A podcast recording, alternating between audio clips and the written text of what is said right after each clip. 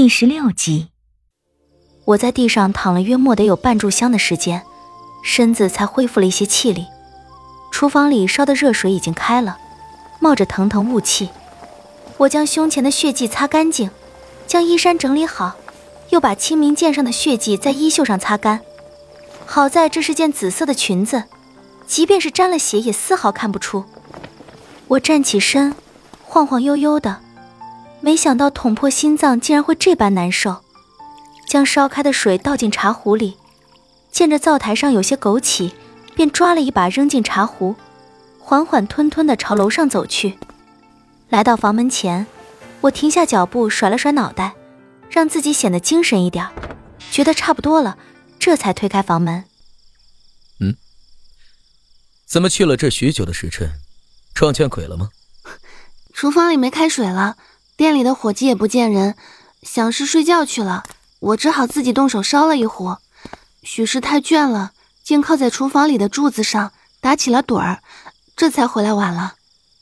我有些心虚的瞥了他一眼，他靠在柱子上，双手抱在胸前，脸上戴着面具，我也看不清他到底是啥表情。我提起茶壶，倒了一杯茶水，对他笑道。我方才在厨房里见着有些枸杞，想起先前在王城里车彤彤对我说过，用它泡茶喝，晚上能够歇息的安稳一些。你要不要来一杯？我将倒好的茶递到他面前，不知是因为撒了谎，心里犯虚，还是怎的，托着茶杯的手竟然有些微微的颤抖。这茶因为加了我的心头血还有枸杞的缘故，红的也像血一般。他看了我一会儿。笑了一声，伸手接过，望了一眼杯中红红的茶水，声音忽然变得有些低沉：“哪里来的一股腥味儿？”“ 怎么会有腥味呢？哦，想是这枸杞放的时日有些久了吧？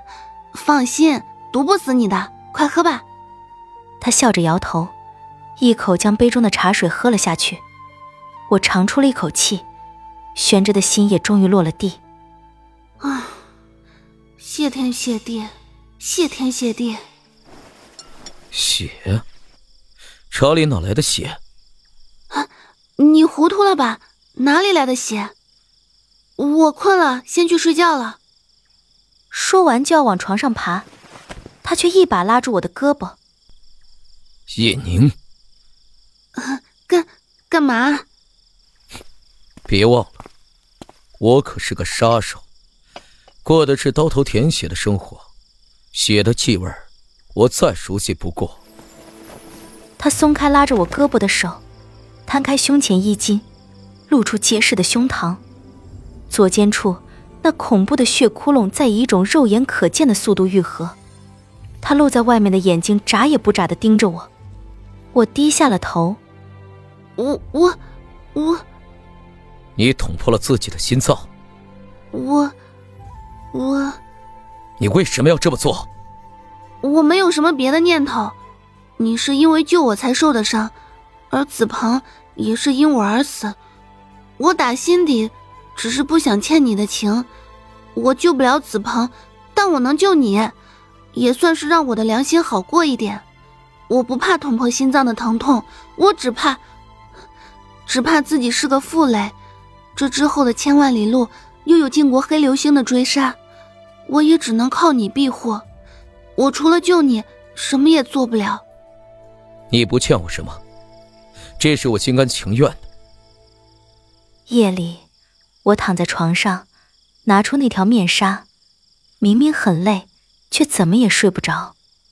李化生坐在窗棂上，抱着清明翘着腿，满头的白发在夜风中丝丝飘动。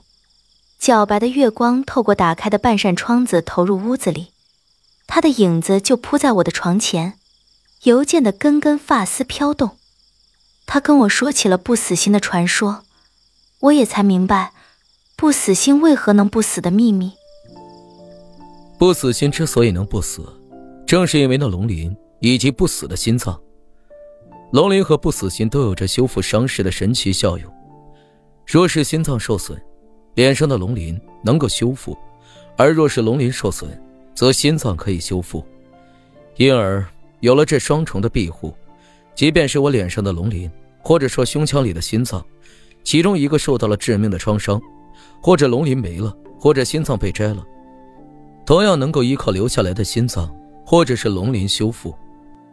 正常人的身体有着七百二十道穴位，而拥有不死心的人却是拥有着七百二十一处穴位，比寻常人多出一处，那就是不死人的死穴。唯一一处能够致不死人死亡的穴位，名叫命劫。若以银针刺入命劫五寸三分，便能让不死心连同龙鳞一并进入休眠状态，让不死的效用失效。到那个时候，不死人将进入沉睡，没有心跳、呼吸以及脉搏，同死人没有什么两样。若是有人趁机毁了龙鳞，取了心脏，不死人也就死了。叶宁，别拿自己的生命开玩笑。不死心并不是真正能够保护你万古不死。若是你这一剑捅到了命劫，而且又刚好在五寸三分处。看来陈世伯太子是真的有手段将我弄死，不死的秘密原来就在此处。唉，其实不死心的心头血只要一滴，就足以让濒临死亡的人在极短的时间里恢复。你这番取的心头血也太浪费了。什么？你怎么不早说呢？早知道就少放一点了，那可是小半壶啊！天知道我现在有多心疼。李化生无奈笑笑。我撩开床帘，见着他侧着脸望着窗外高高挂在夜空中的圆月，满头的白发飘飘摇摇。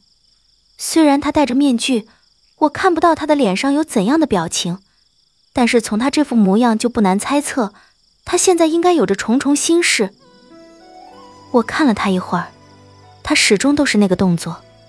坐在窗棂上，抱着剑，翘着腿，望着夜空中遥遥的圆月，一动不动，活像一尊木头。